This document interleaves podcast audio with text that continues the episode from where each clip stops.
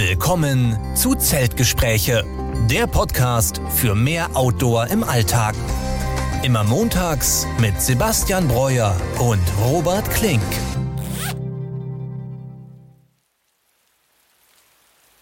Ja, willkommen zu unserer richtigen ersten Folge diesmal nach unserer Intro-Folge. Ich bin Robert Klink und das ist unser Podcast Zeltgespräche und diesmal bin ich wieder mit Sebastian hier. Hallo Sebastian.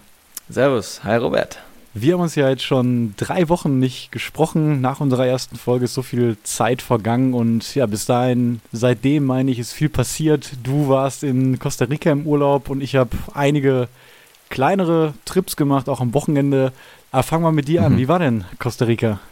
Ja, du sagst äh, drei Wochen. Für mich hat es sich aber deutlich länger angefühlt, äh, weil man mal komplett abschalten konnte. Ich wusste auch äh, zwischendurch gar nicht mehr, welcher Tag es war, wie viel Uhr es genau ist. Es war ein kompletter, erholsamer Abenteuerurlaub, äh, wenn, wenn man das so zusammenpasst. Äh, und zwar, ich, äh, ich war dort unterwegs mit einem Offroad-Fahrzeug, Dachzelt drauf. man hat also an Stränden übernachtet. Ähm, man ist dann aufgewacht von Tiergeräuschen, von Wellengeräuschen auch. Das können wir vielleicht auch mal in den, in den, in den Podcast einbauen. neben den Regengeräuschen ähm, hier. Genau, neben den Regengeräuschen haben wir dann auch jetzt äh, Meeres, Meeresrauschen dabei. Äh, genau, verschiedene Tiere gesehen. Und äh, ja, Costa Rica ist echt ein richtiges Abenteuerland. Also gerade im, im Süden des Landes, äh, da braucht man auch ein Offroad-Fahrzeug. Äh, die mhm. Straßen mhm. werden dann eher zu Schotterstraßen mit riesigen Schlaglöchern und äh, dann gibt es auch eingestützte Brücken. Da muss man mal kurz durch den Fluss durchfahren. Seid ihr denn extra deswegen nach Costa Rica gefahren? Also habt ihr das als Ziel eben genommen, weil es da eben gerade diese Möglichkeiten gibt, mit dem Offroad-Fahrzeug solche Abenteuer zu erleben oder hatte das andere Gründe? Äh, verschiedene Gründe, aber das auf, auf jeden Fall einer davon, dass man dieses Overlanding, dieses äh, fahrzeugbasierte Campen äh, da wirklich ausleben kann. Es, man kann auch frei stehen, aber es gibt auch sehr, sehr schöne, äh, ja, aus, ausgezeichnete Campingplätze an den Stränden in den Nationalparks.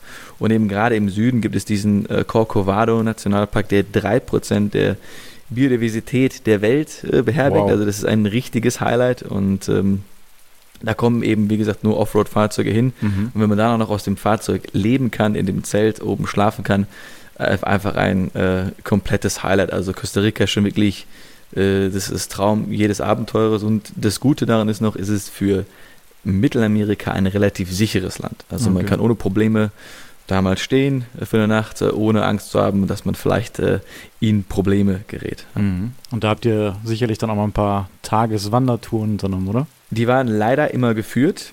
Da es eben in den Nationalpark verschiedene gefährliche und vor allen Dingen giftige okay. Tiere gibt, sind wir immer mit, mit Rangern oder Local Wilderness Guides eben äh, äh, hineingegangen.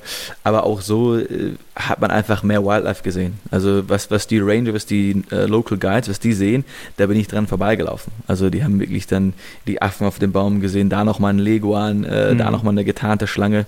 Also das ist schon mal wirklich dann jeden Dollar äh, wert, dass man sich einen, einen Guide dann mitnimmt.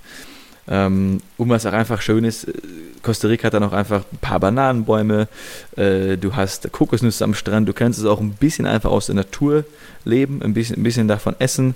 Mhm. Äh, also war einfach ähm, ja, richtig, richtig gut zum Runterkommen, äh, schönes, schönes Camping, ein richtig schönes äh, Abenteuer. Also kann ich wirklich nur jeder Person mal empfehlen, sowas in Costa Rica zu machen, wenn man Lust hat auf äh, fahrzeugbasiertes Camping. Na, kann ich mir gut vorstellen. Bisher hatte ich Costa Rica gar nicht so als Destination im Outdoor-Bereich, nicht so auf dem Schirm, aber wahrscheinlich gerade, wenn man so im Overlanding interessiert ist, wird es schon bekannter sein, denke ich mal. Auf jeden Fall ein guter Tipp von dir auch. Was mich noch interessieren würde, ihr wart ja jetzt auch quasi im Dezember oder Ende November äh, dort. Was hatten, was hattet ihr für Temperaturen denn da so? Ja, äh, sehr wichtige Frage. Also äh, Costa Rica ist ein kleines Land, hat aber dennoch äh, verschiedene Regionen, also natürlich sehr, sehr viel Küste, einmal Karibik und Pazifik. Wir waren jetzt vornehmlich an der Pazifikküste. Äh, es gibt aber auch einen Vulkan und ein bisschen ein bergigeres Land. Da bist du dann so bei 15 äh, Grad und abends mit dem Wind kann es schon mal sich anfühlen wie 10 Grad, also eine Jacke äh, okay. und eine, eine längere Hose sollte man dabei haben und vor allen Dingen eine Stirnlampe. Das war wirklich das Equipment, Teil, was ich, was ich da am meisten genutzt habe, weil doch um diese Zeit eben um 6 Uhr auch wirklich es dunkel ist. Man sieht wunderbar die Sterne, aber es ist wirklich sehr dunkel und man muss gucken, ob da Schlangen auf dem Weg sind mhm. und so weiter und so fort. Skorpione, Spinnen, gibt's alles. Da braucht man dann auf jeden Fall die Kopflampe. Und generell hat Costa Rica einfach zwei Jahreszeiten. Ne? Also du hast eine Regenzeit, die geht dann bis Ende November normalerweise und dann geht die Sommerhitze los. Ja? Okay. Deswegen haben wir uns gerade diese Zeit ausgesucht, weil die Regenzeit hat gerade geendet.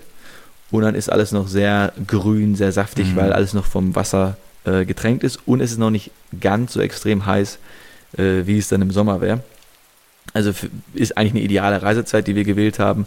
Und kommt noch dazu, äh, dass es noch nicht überlaufen ist. Also wir waren teilweise mhm. komplett alleine an den Stränden, an den Campingplätzen. Ähm, das, äh, das ist dann auch mal ein sehr großer Vorteil, wenn man nicht ganz krass im Hochsommer, also im kostarikanischen Hochsommer hinfährt. Und dann hast du eben ja 28 bis 30 Grad, um auf die Temperatur kurz okay, einzugehen. Okay. Also brauchst ähm, du noch keine Schlafsäcke so wirklich im, im Dachzelt da oben? Nein, nein, nein. Das, das war sowieso auch ein Problem eher. Wir haben uns leider äh, was Falsches gebucht. Der Plan war, dass man ein Fahrzeug hat, ein Pickup-Truck, wo zwei Dachzelte sind. Ne? Wir Direkt mit vier Personen nebeneinander. Ja, also du kannst mhm. so einen Pickup-Truck oben auf der Kabine eins und dann hinten auf der ah, Pritsche okay. eins. Das war der Plan. Ähm, das haben wir leider falsch kommuniziert mit dem Anbieter und haben dann ein Fahrzeug bekommen, wo dann ein Familiendachzelt drauf war. Hört sich erstmal gut an. Familiendachzelt ist aber dann eher für Zwei Kinder, zwei Erwachsene, nicht für, und nicht für vier, vier Ausgewachsene. Nicht für vier Männer, genau. Und ja, du schläfst wirklich mit einem, ja, so ein Leinentuch oder einer ganz, ah, ja. äh, ganz kleinen Decke. Also richtig tropisch. Ähm, richtig tropisch. Hast auch ein paar Mücken. Äh, nicht so viel wie in Schweden, aber auch ein paar Mücken. Äh, und was wirklich ein Problem für mich persönlich war, war einfach die Luftfeuchtigkeit. Also die schon mit der Hitze dazu, also schon, da muss man nicht eben bewusst sein, es sind, es sind die Tropen. Ja, und äh, man hat eine Klimaanlage im Fahrzeug, wenn du fährst, äh, ist das dann mhm. ganz angenehm. Aber den Rest des Tages verbringst du eben draußen. Ne? Hast du, du da wieder von deinem rum. Babypuder Gebrauch gemacht, was du in Schweden mit hattest? Das musste ich nicht nehmen, aber ich habe sehr viel Gebrauch von guter Sonnencreme gemacht und Moskitospray. Mhm. Äh, ich hatte überlegt, äh, Skin so soft mitzunehmen, ja. aber ich hatte nur ein, ein örtliches, eine örtliche Chemiekeule dabei. Skins of Soft war übrigens ein Produkt, was Sebastian und ich in Schottland zum ersten Mal entdeckt haben, auf dem West Highland Way. Dort hat man nämlich gerade auch im, im Sommer diese großen Midges, das sind wirklich sehr aggressive, ich glaube sogar beißende Mücken. Ja. Und ähm, da haben uns die Locals empfohlen, gar kein spezielles Mückenmittel zu holen, sondern eben, ich glaube, das war so eine Art Öl oder parfümbasiertes Cremeöl, auf jeden Fall irgendwas aus dem Beauty-Bereich und das sprüht man sich so ein bisschen auf die Haut, riecht sehr, sehr gut, auch gerade wenn man so nach drei, vier Tagen Wandern vielleicht nicht mehr ganz so gut riecht, dann war das immer eine wohltuende Erfrischung, wie so eine kleine Dusche. Ja, war ein Riesenvorteil. Ja, ja, und stinkt dann auch nicht wie dieses alkoholbasierte Mückenmittel die ganze Zeit. Und ja, das hat eigentlich einen relativ guten Job gemacht. Man musste es schon relativ häufig auftragen. Das haben wir auch in Schweden jetzt wieder benutzt, da ist es dummerweise eingefroren. Das konnte man vorher nicht wissen bei den Temperaturen.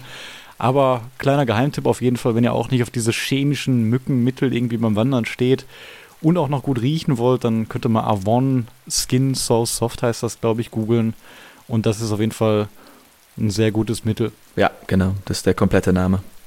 Ja, um nochmal kurz auf deinen Urlaub zurückzukommen, habt ihr dann die ganze Zeit, die ganzen, ich glaube 14 Tage, weißt du insgesamt da, habt ihr die ganze Zeit im Dachzelt geschlafen und habt ihr sonst noch irgendwelche, ich weiß nicht, Hotels oder so angefahren während der Tour? Ja, das war der ursprüngliche Plan, äh, die kompletten Nächte im Dachzelt zu schlafen.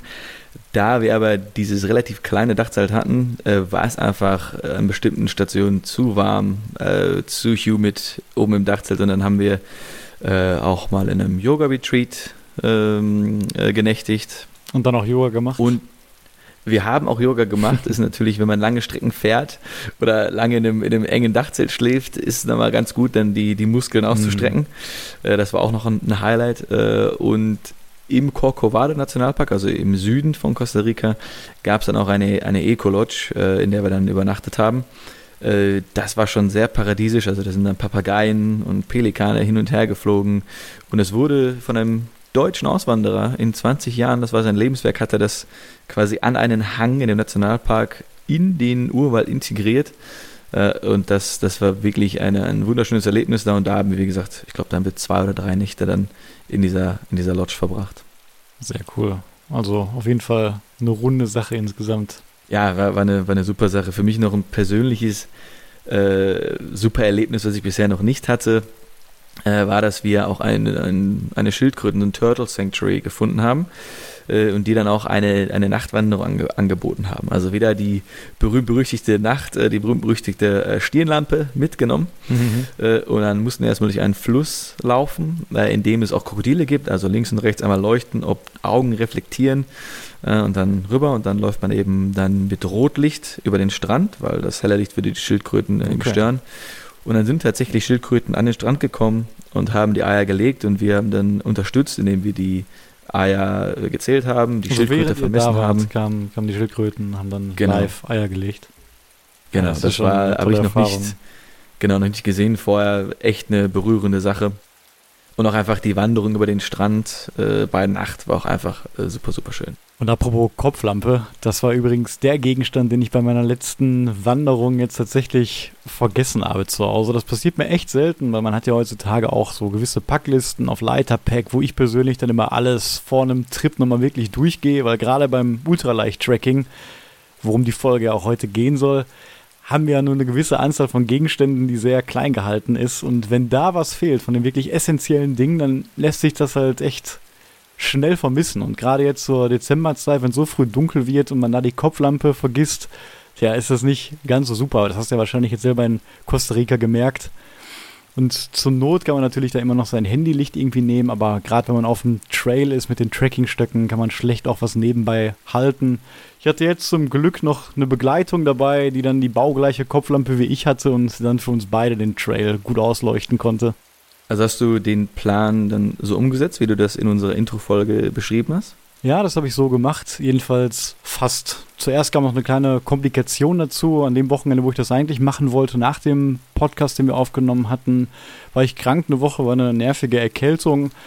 Und als ich dann während der Erkältung so zu Hause war und nochmal wirklich Zeit hatte, am PC mir die Route so anzugucken und auch natürlich über Google Earth die ganze Linie zu studieren, ja, kam mir dann mhm. noch Zweifel, dass ich das ein bisschen zu hoch gesteckt hatte weil man muss da schon zwei Autobahnen überqueren. Gerade in Deutschland haben wir so ein dichtes Autobahnnetz. Man muss den Sankelmarker See überqueren. Das hätte man mit einem Packraft machen können. Und ähm, naja, es gibt eben sehr viele landwirtschaftlich genutzte Felder, die auch im Winter teilweise noch bestellt sind mit Zäunen und manchmal Privatgrundstücken. Mhm.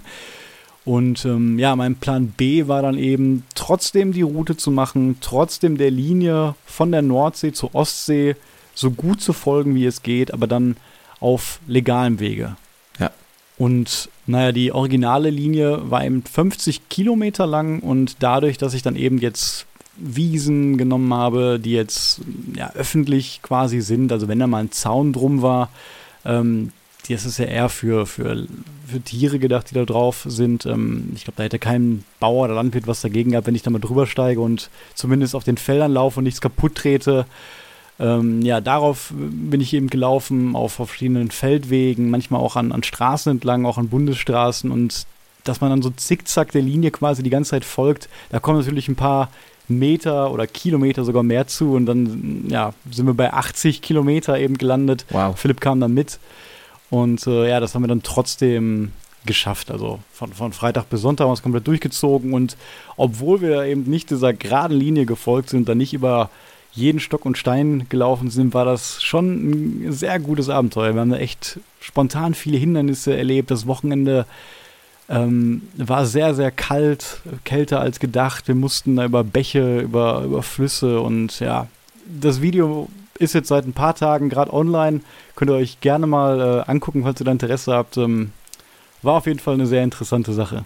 Und wie, wie kann ich mir das vorstellen? Wann seid ihr dann morgens los und bis wann seid ihr dann äh, gelaufen? Das würde mich mal interessieren, gerade auch wegen, wegen der Dunkelheit, wie du das schon erwähnt hattest. Und äh, übernachtet, habt ihr, habt ihr wo Hattet ihr ein Zelt dabei mhm. oder habt ihr verschiedene Stationen zwischendurch angepeilt? Ja klar, die Problematik war natürlich, dass das Ganze erstmal in Schleswig-Holstein ist. Und das ist von Essen, ja. aus dem Ruhrgebiet, wo wir herkommen, ja sechs Stunden so mindestens entfernt. Und wir haben uns überlegt, wenn wir das an einem Wochenende machen wollen, ja, dann ich persönlich könnte erst so irgendwie frühestens um 2, 3 Uhr losfahren nach meiner Arbeitszeit und wenn wir dann an der Nordsee um 21 Uhr ankommen, dann noch durch die Dunkelheit laufen, bis wir irgendwie ausreichend Distanz gemacht hätten.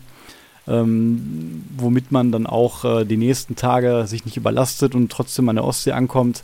Hätte alles nicht so wirklich geklappt, deswegen sind wir schon mhm. Donnerstag mhm. angereist. Und ja, ich hatte das große Glück, dass ich quasi aus dem Homeoffice dort arbeiten konnte. Wir haben uns dann für die erste Übernachtung, für den Anreisetag eben so eine kleine Ferienwohnung dort genommen. Und die haben wir strategisch so eben gewählt, dass die schon quasi auf einem Drittel des Weges ähm, gelegen ist.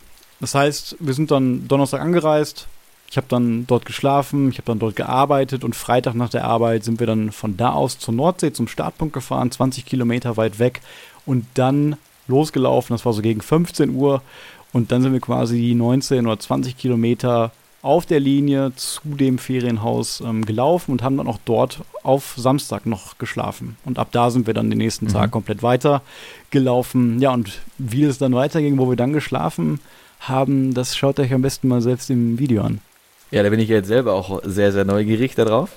Ähm, und mich würde noch interessieren, was für Temperaturen hattet ihr denn dann äh, im Norden Deutschlands und wart ihr dann auch dafür ausgerüstet oder hat, haben euch die Temperaturen quasi überrascht? Ja, auch eine gute Frage. Also generell ähm, weißt du ja auch, weil wir haben ja ungefähr dieselbe Ausrüstung jetzt auch für den Kungsläden in Schweden mhm. dieses Jahr so angeschafft. Also wir sind da schon auf minus drei, minus vier Grad mit unserem ultraleicht ähm, Gepäck angepasst. Also das ist so das Maximum, was wir da stemmen können. Dann auch natürlich mit Jacke und Pulli und Mütze im, im Schlafsack. Aber es waren von Freitag auf Samstag war es am kältesten, hatten wir minus zwei nachts, da hatten wir das große Glück, ja noch drin schlafen zu können. Mhm. Ähm, aber ansonsten war es tagsüber auch zwischen 0 und 5 Grad und das ist gerade der Temperaturbereich, der sich so extrem kalt anfühlt. Gerade da oben am Meer, wo es halt sehr nebelig ist. Wir haben so eine hohe Luftfeuchtigkeit gehabt, also über 90 Prozent. Und gerade diese Nasskälte kurz vorm Gefrierpunkt fühlt sich einfach so super ja. kalt an. Die geht wirklich bis in die Knochen rein. Und sehr unangenehm. Ja, das ist wirklich sehr unangenehm, weil wenn es dann wirklich unter den Gefrierpunkt geht, also minus 5 oder minus 10, das fühlt sich tatsächlich nicht so kalt an, wie diese fast vom Gefrierpunkt befindende kalte Luft wirklich ist. Deswegen, es war kalt auf jeden Fall, aber es war jetzt nichts, was uns irgendwie ähm, da aus dem Konzept gebracht hätte, auf jeden Fall. Wir hatten da das richtige Equipment schon mit für. Genau, da apropos ähm, Equipment, wir, wir, wollen ja sehr gerne hier über, über Ultralight äh, Tracking sprechen ähm, das Equipment, was wir jetzt ja schon über die Jahre oder du dir auch angeeignet hast, das ist ja schon wirklich das, sag mal, ein gewisse, hat einen gewissen Premium. Äh, das, das funktioniert ja. wirklich super bis, bis minus, minus 4 Grad wahrscheinlich ungefähr. Ähm, und wir können ja vielleicht mal ein bisschen erzählen, wie das alles so angefangen hat, äh, womit wir gestartet haben und warum wir äh, Ultralight Tracking so spannend finden. Klar, da gehen wir mal ein bisschen in die Geschichte zurück, wie das überhaupt so alles kam mit dem Thema. Also bei mir war das jedenfalls so, dass ich auf einmal, also ich war schon immer gern draußen, habe schon immer gern gecampt, das haben wir beide gern gemacht, aber dann eben mhm. sowas auf einem Campingplatz oder was wir in Kanada gemacht haben, mit dem Auto rumgefahren und dann da alles drin gehabt, mit einem normalen Zelt, weil es irgendwie überhaupt nicht fürs Tracking gedacht ist, dann gecampt. Und ja, Natur, Wandern, das sind so Themen, die hat man immer gerne gemacht. Und ich habe angefangen, mich dann so ab unserem Kanada-Urlaub da so ein bisschen intensiver mit zu beschäftigen. Und ich glaube, du ja eigentlich auch so, ne? Also, dass man auch mal geschaut hat, dass man ja. hier in Deutschland dann trotzdem auch so ein bisschen rausgeht. Und gerade hier in Deutschland, wir sind ja die Wandernation. Ich glaube, nirgendwo auf der Welt wird so viel gewandert wie in Deutschland. Denn es ist ja wirklich eine große Wandertradition, die wir auch hier haben. Und ja, dadurch ist das halt auch so ein bisschen teilweise alt eingesessen, diese ganze Wandererkultur und für die jungen Leute jetzt auch nicht unbedingt mhm so spannend. Man kennt das vielleicht von damals, wenn man so mit seinen Großeltern dann immer sonntags vielleicht gezwungen ja. wurde, da noch in den Wald zu gehen und wandern oder spazieren zu gehen. Das hat man früher halt dann vielleicht nicht so gerne gemacht. Aber jetzt heutzutage mache ich das mittlerweile natürlich sehr, sehr gerne. Und damit fing es dann auch an, dass, dass äh, ja, ich dann mehr wandern war und irgendwann natürlich das Ganze auch mal verbinden wollte. Und da sind wir auch direkt bei der Begriffsdefinition von Wandern und Tracking. Weil Tracking ist ja eigentlich nichts anderes außer als Wandern plus Übernachten. Also eine Mischung aus Wandern und Camping eben, dass man von einem Punkt von A nach B geht und das über mehrere Tage und alles dabei hat, was man so braucht, um in der Natur oder auch auf Campingplätzen, ist völlig egal, zu übernachten. Ja. Und dann merkt man natürlich, wenn man das länger macht, schnell, dass das gerade so als Neuling, wenn man vielleicht auch dann in die deutschen Outdoor-Geschäfte geht und sich da berät, dass das schon echt eine teure Angelegenheit zum einen ist, aber auch eine schwere Angelegenheit ist. Ne? Also, eine sehr schwere, ja. ja. Genau, wenn ich bedenke, mit den Sachen, die wir da in Kanada zum Beispiel mit hatten, da hätten wir nie wandern gehen können und die in einen Rucksack packen können und die von A nach B bringen können. Das hätten wir vielleicht mal Kilometer geschafft, aber das war ja. Wir ja. hätten noch ein Team mitnehmen müssen, die unsere Sachen äh, mit uns hinterhertragen. Das hätten genau, wir dann vielleicht genau. geschafft. Und da brauchen wir natürlich dann spezielle Sachen zum Tracking. Und ich weiß noch, als ich dann angefangen habe und mal einen Kumpel geschnappt habe und gesagt habe, hey, hast du nicht mal Lust, irgendwie ein Wochenende mal wandern zu gehen und dann abends auf dem Campingplatz zu schlafen? Da habe ich mir über Gewicht jetzt noch nicht so viele Gedanken gemacht. Und ich glaube, ich habe dann irgendwann gegoogelt, wie viel Gewicht man denn so in einem Rucksack haben sollte. Und die Antwort war da so, die auch in den meisten Foren und äh, Seiten und auch Geschäften war, dass man so 20 bis 25 Prozent des Körpergewichts so maximal äh, einpacken darf. Das hast du bestimmt ja auch ja. mal irgendwo gelesen. Ne? Das ist ja so dieser, Klar, genau, ja. diese, diese goldene deutsche Regel, sage ich mal. Und damit wird man auch bis heute immer noch konfrontiert. Und das ist natürlich, wenn man jetzt so 80 Kilo wiegt, ist das schon eine Menge, die man dann theoretisch im Rucksack packen kann. Und ich habe mir dann gedacht, ja super, dann kann ich ja alles mitnehmen. Dann nehme ich meinen Stuhl noch mit, meinen Campingstuhl, dann nehme ich einen kleinen Tisch noch mit, dann nehme ich alles mit, um dann irgendwie ein Feuer machen zu können und nehme mein 2,5 ja. Kilo Zelt mit und nehme eine sehr bequeme Matratze mit und habe mir dann eher weniger Gedanken darum gemacht, ähm, ob das nicht insgesamt ein bisschen viel alles ist, ne? Ja, ich nehme ja auch gerne mal ein Schneidebrett mit, ein, ein hochwertiges aus Holz. Ja, genau, das sind wir beim Schneidebrett, was du ja, vor kurzem immer noch dabei hattest, als wir in Schottland unterwegs waren. Was uns aber tatsächlich, da will ich auch nicht lügen, geholfen hat. Ne? Nämlich in der ersten ja. Nacht, wo wir auf dem Moos geschlafen haben. Kannst du mir vielleicht mal erzählen? Ja, da konnten wir äh, zum Glück dann den Kocher auf diesem weichen Moos äh, sicher abstellen, dass uns nichts abhanden ja, gekommen zum ist. Zum Glück, ja. sonst wären wir wahrscheinlich da zwei Kilometer vom nächsten Dorf entfernt verhungert, weil wir uns dann nichts mit dem Gaskocher kochen könnten, weil er sonst umgefallen wäre. Aber natürlich, solche Gegenstände, die bezeichnen wir gerade im Ultraleicht-Tracking so ein bisschen als Luxusgegenstände, weil es eben Gegenstände ja. sind, ne, die man natürlich jetzt nicht essentiell braucht, aber jeder hat so seinen Luxusgegenstand vielleicht, den er noch extra mitnimmt. Bei manchen Leuten kann das sogar ein Becher sein. Ein Becher ist ein Gegenstand, den braucht man nicht unbedingt. Man kann es nur aus dem Topf trinken, aus der Flasche. Aber wenn man sich dann zum Beispiel abends beim Kochen auch einen, einen Tee noch trinken möchte und ähm, dann muss man dann nicht eben warten, bis ich das Wasser gekocht habe für das Essen und dann für den Tee, sondern kann das dann zeitgleich in zwei Gefäße ja. eben packen. Also mir hat das Teetrinken immer, immer sehr, sehr gefallen. Das war ja. noch immer ein sehr, sehr, so ein Komfortpunkt, dann abends diese warme Fall. Tasse Tee noch äh, zu haben. Es ist ja auch ein Faltbecher, den wir dafür benutzen, also auch wenig Platz weggenommen. Ähm, und ich glaube, die, dieser Schottland-Trip war ja der erste, den wir zusammen im Ultralight-Bereich quasi äh, gemacht haben. Und äh, ich weiß doch genau, ich glaube, habe ich vorgeschlagen, ich war damals noch in London, habe noch in London gewohnt und da hatte ich vorgeschlagen, Robert, lass uns doch mal Schottland anschauen. Und dann hatte ich wieder einen Kanada-artigen Trip vorgeschlagen mit Auto mhm. und Zelte reinschmeißen. Und da warst du aber schon weiter im Thema und hast gesagt, lass uns doch probieren. Ich gebe dir Tipps für die Ausrüstung. Äh, wir kaufen dir da was zusammen, erstellen dir eine super, eine super Liste zusammen und dann laufen wir den West Highland Way. Ja. Und dann habe ich gesagt, hört sich klasse an. Ich habe richtig Lust darauf. Und dann äh, haben wir eben peu à peu die, äh, ja, das Equipment, das Gear zusammengekauft.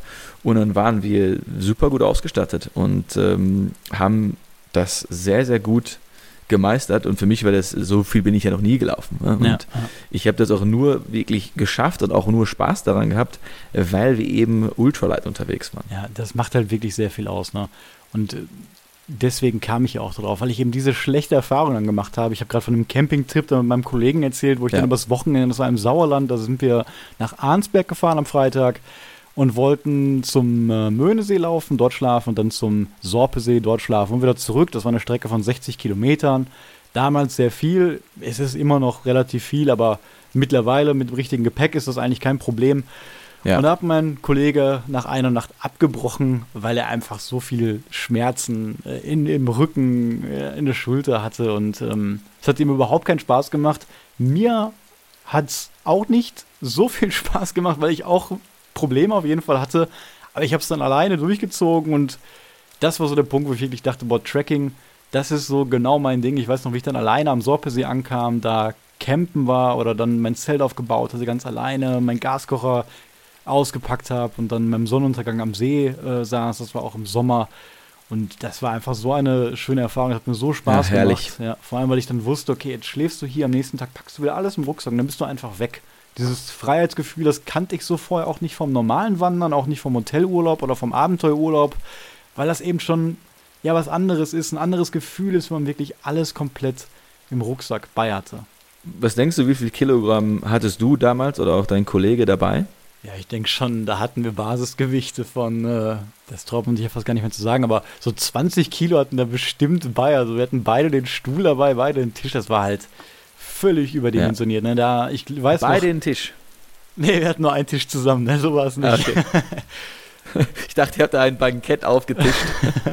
es war wirklich ein Bankett, also wir hatten eine Menge dabei. Und ich weiß noch, der Kollege hatte sich einen Rucksack ausgeliehen und wenn ich jetzt daran denke, der Rucksack hatte, glaube ich, schon ein Leergewicht von über 4 Kilo. Also der, der Rucksack leer, der wog schon mehr als mein aktuelles Gepäck jetzt, was ich in Schweden zum Beispiel dabei hatte, für minus 4 Grad. Also wenn man sich das mal so überlegt, ja, dann macht das schon Sinn, da ein bisschen Gewicht zu reduzieren. Ne? Und das war, wie gesagt, auch der Auslöser. Ich kam dann nach Hause, habe mir gedacht, boah, das ist super, super gut und habe mich dann angefangen, äh, damit zu beschäftigen. Und natürlich trifft man dann auch schnell auf diese Lösungen um zur Gewichtsreduzierung.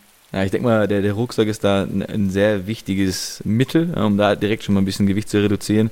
Und äh, jetzt kommt wieder eine andere Anekdote von mir, das erinnert mich natürlich sehr stark äh, an Schweden.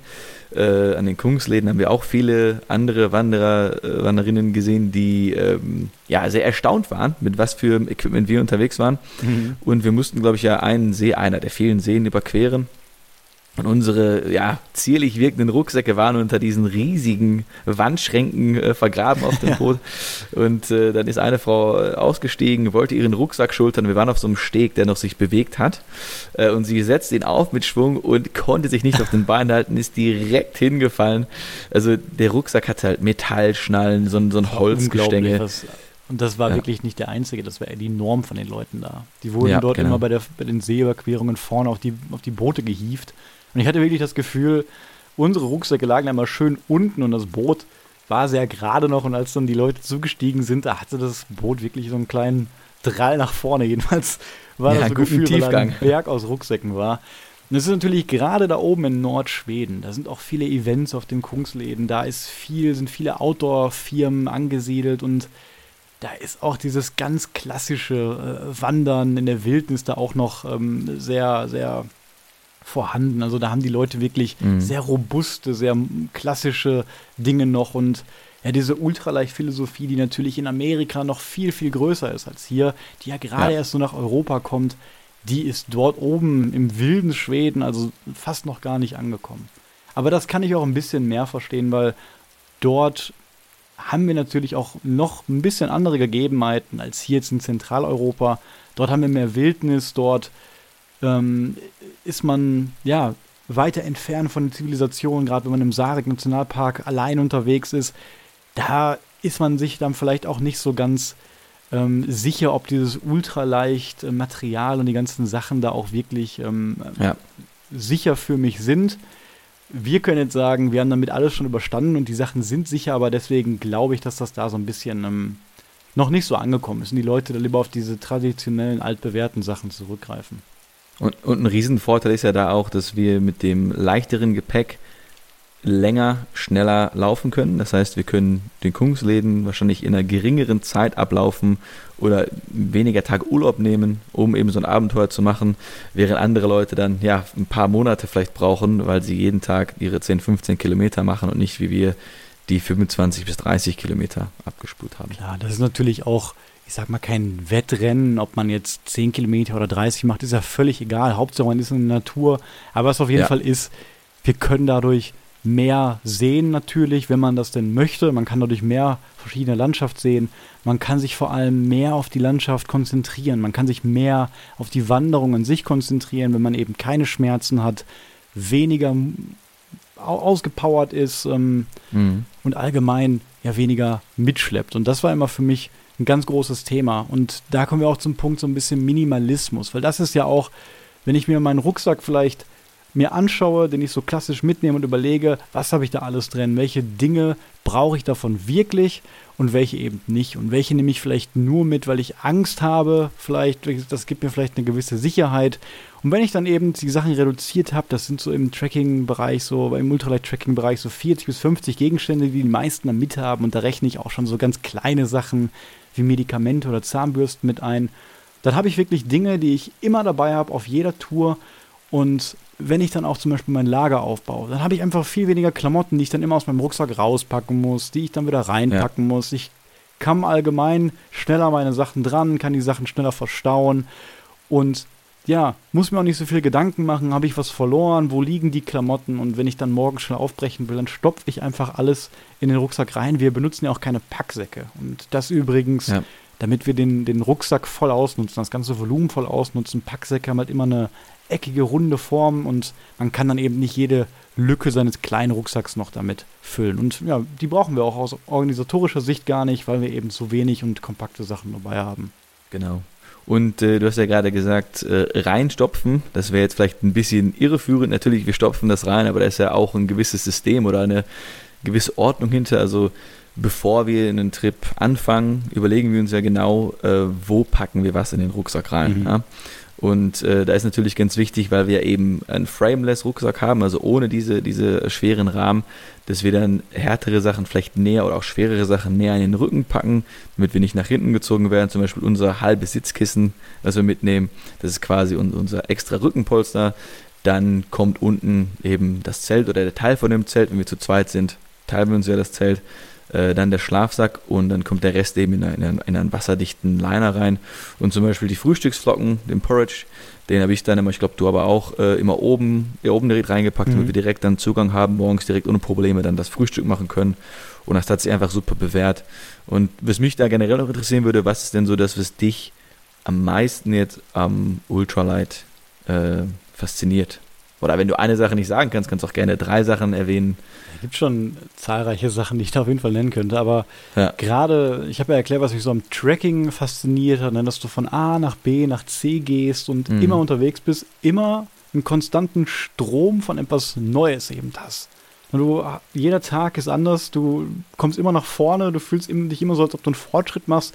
Und gerade in Bezug jetzt auf ultraleicht, da macht es mir, muss ich schon sagen, extrem Spaß, mich auch zu Hause hinzusetzen und die ganzen Sachen zu recherchieren, zu studieren, ja. Tabellen zu führen, selbst Experimente zu machen. Ich weiß noch, mit welcher Begeisterung ich bei so einer banalen Sache war, wie nach der Suche der leichtesten PET-Wasserflasche. Ich habe ja auch, genau ja. wie du erst mit Wasserflaschen, nach mit Wasserblasen gearbeitet, die genau. auch auf jeden Fall eine gute Lösung waren. Die haben uns einen guten Dienst in, in Schottland zum Beispiel gemacht. Aber wenn man dann wirklich auf die letzten Gramm runtergehen möchte, dann nimmt man eben leichte, dünne PET-Flaschen. Und ich bin dann, ich glaube, das war ein Samstag, hier von Supermarkt zu Supermarkt gefahren und habe mir einfach mal 30 verschiedene PET-Flaschen gekauft, um die dann immer zu Hause zu wiegen. Und das hört sich natürlich für Leute, ja. die jetzt so gar nicht aus dem Bereich kommen, ein bisschen merkwürdig an. Aber wenn man dann wirklich seine Liste hat, an der man Monate gearbeitet hat und die dann so leicht wie möglich sein soll, dann kommt es dann auch auf die letzten 50 Gramm an, die man dann noch durch die optimale Trinkflasche sparen möchte. Übrigens, wenn ihr die Ergebnisse davon sehen wollt, äh, könnt ihr auch da gerne auf meinem Kanal gucken. Da habe ich dann eben noch ein Video dazu, wo ich das vorstelle.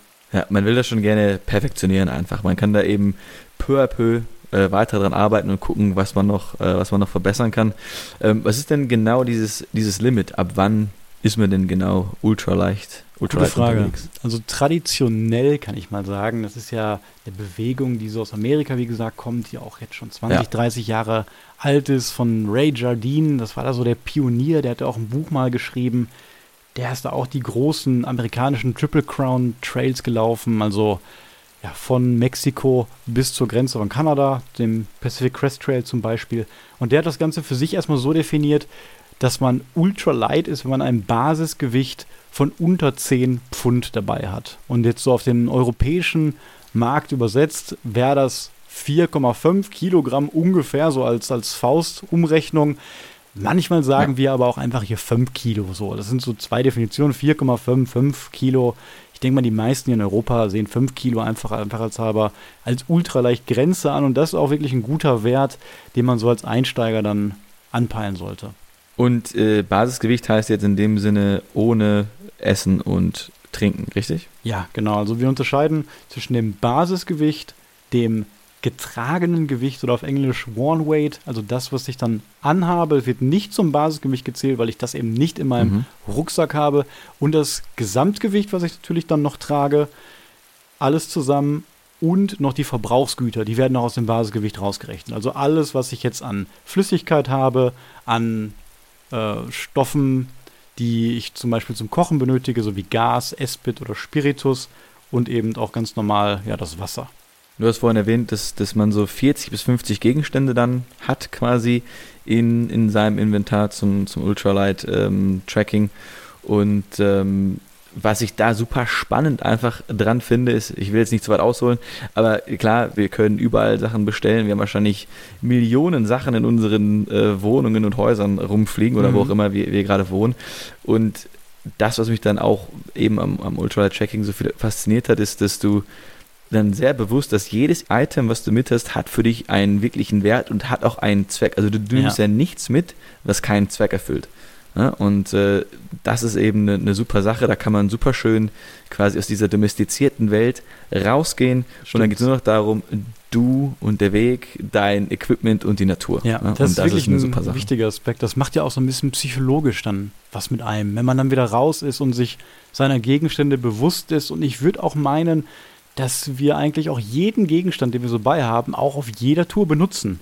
Abseits ja. jetzt vielleicht von einem Notfallkit und manchen Medikamenten aber wirklich ähm, die meisten Sachen benutzt man und ist dann auch dem Gegenstand so, so dankbar und kann den so ein bisschen wertschätzen. Hört sich blöd an, aber wenn du unterwegs bist und es wird kalt, dann ziehst du eben deine Handschuhe an und wenn es dann noch anfängt stark zu regnen, dann ziehst du noch deine Überziehhandschuhe an. Und ja.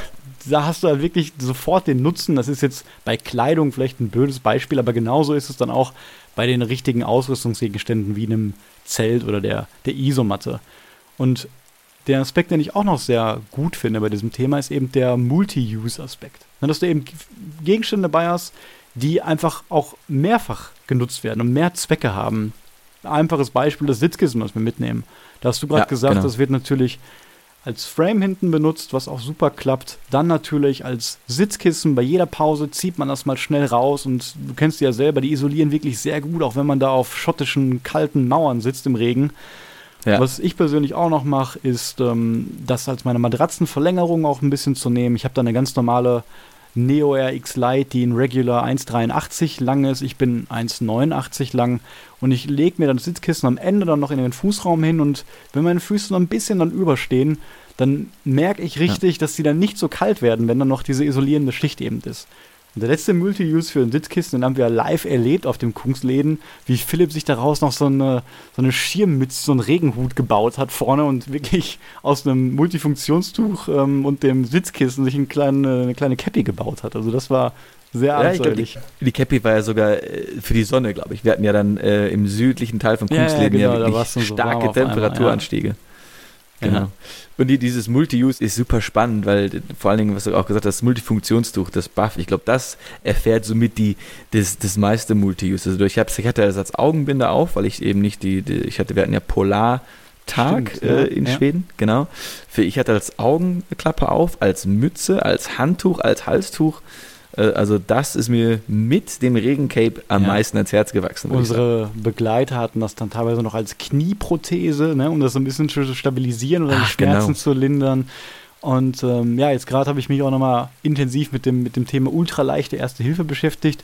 Und da ist auch Multi-Use ganz klar, dass im Notfall bei einem harten Sturz auch das Buff dann als ähm, ja, kleiner Verband genutzt werden kann, als Druckverband, wo ich dann vielleicht da drum noch was wickeln kann, aber das hat wirklich so viele ähm, Nutzen. Das ist natürlich das Paradebeispiel für, für einen Multi-Use-Gegenstand mhm. auf jeden Fall, hast du recht.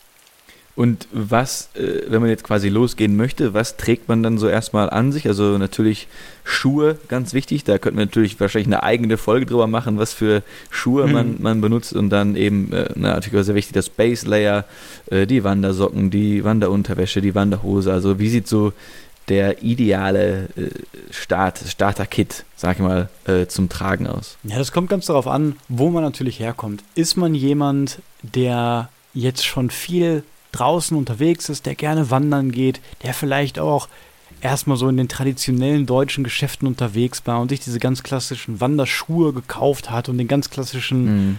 ich möchte jetzt keine Marken nennen, aber gibt so eine große deutsche Marke, wenn man im Ausland ist auf Trails, dann sieht man die meisten Deutschen mit diesem Rucksack und das ist natürlich jetzt alles andere als ultraleicht. Also kommt darauf an, was man an Gewicht hat und ob man dann ja die Dinge erstmal noch weiter benutzen möchte. Das würde ich natürlich erstmal empfehlen, dass man nicht sofort alles wegwirft und neu kauft, sondern vielleicht guckt, was sind jetzt die drei, vier Sachen, die wirklich, wirklich vielleicht schon ein bisschen älter sind und sehr, sehr schwer sind. Ne, da warst du bei den Schuhen schon an der großen Adresse. Also Wanderschuhe, würde ich fast behaupten, sind nicht mehr zeitgemäß und auch nicht mehr notwendig auf 99 Prozent der Wege und Witterungsverhältnisse.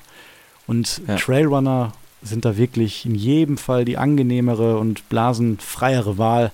Und beim Rucksack ist es eben auch so, dass die meisten halt einfach viel zu schwer sind. Aber begeht nicht den Fehler und kauft euch sofort irgendwie einen Rucksack, der für sehr leichte Gewichte zuständig ist, weil wenn ihr den Rest nicht optimiert habt und trotzdem ein Basisgewicht von 10, 15 Kilo habt und dann mit einem sehr leichten frameless Rucksack ankommt, der auch vielleicht kein Hüftgurt hat, dann bekommt ihr da auf jeden Fall Probleme. Also das muss schon im Gesamtprinzip passen und deswegen würde ich auch immer empfehlen, den Rucksack tatsächlich als letztes zu kaufen. Wenn ich mein gesamtes Kit schon gewichtstechnisch einigermaßen eingependelt habe, mir dann einen Rucksack zu holen, der dann für dieses Gewicht auch gut passt eben mit einem Frame, ohne einem Frame, mit einem Brustgurt, ohne einem Brustgurt oder eben mit dem Hüftgurt ja. oder ohne den Hüftgurt. Ne? Ja, perfekt.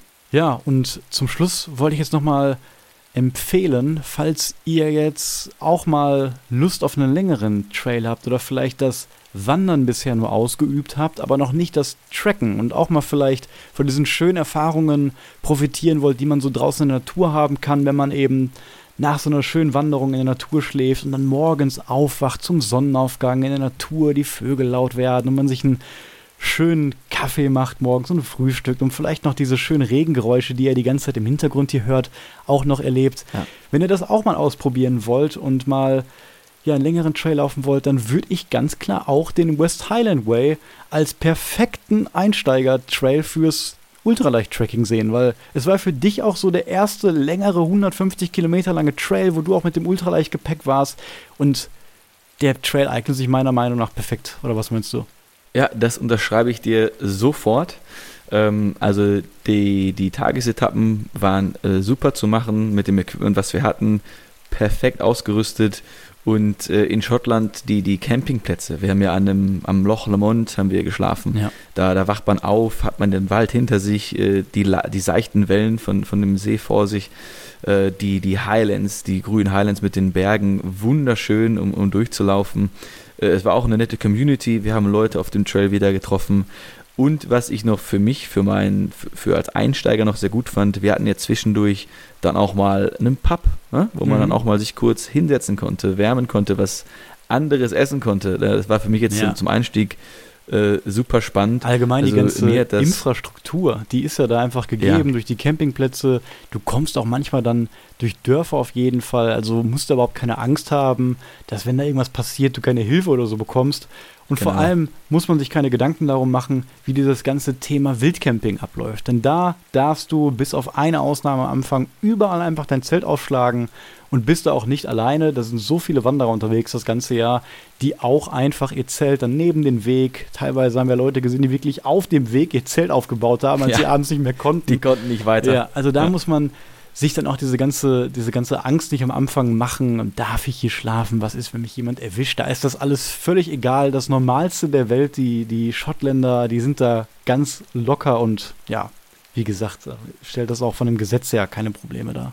Ja, und der Sicherheitsaspekt ist, ist vielleicht für viele dann, die gerade einsteigen, äh, sehr, sehr wichtig. Und erstmal gibt es in Schottland keine Tiere, die einem gefährlich werden können, außer eben die Midgies, die Mücken. Die ja, können schon ein bisschen nervig die können werden. schon sehr gefährlich werden. Ja, die können schon sehr gefährlich werden. Äh, und wenn man umknickt oder sich trotzdem auf dem Trail verletzt, wie du gesagt hast, man ist schnell mal in, in einem Dorf, man ist schnell wieder in einer Stadt und kann dann Hilfe holen. Also äh, das ist wirklich, wie du gesagt hast, ein, ein super Einsteiger-Trail. Und auch, wir sagen jetzt Einsteiger, aber von der Natur her wirklich ein super, super schönes ja, Erlebnis. Sollte man auf jeden ähm, Fall mal gemacht haben in dem Hobbybereich. Genau. Aber nicht das Kopfnetz vergessen.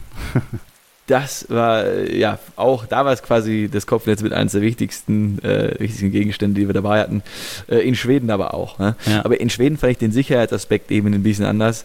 Äh, ja, weil da wussten wir, wenn jetzt was passiert, Ja, wenn was passiert, dann ja, da muss man eine Person zurücklassen, die andere Person läuft bis zur nächsten Hütte, äh, benutzt das Notfalltelefon, wenn es eins gibt, ja, und dann kommt der Helikopter. Ja, also das ist dann schon mal eine andere Hausnummer, ähm, aber generell auch eine, eine sichere Sache. Also ich hatte nie wirklich ein Angstgefühl, ähm, außer bei diesen starken Winden.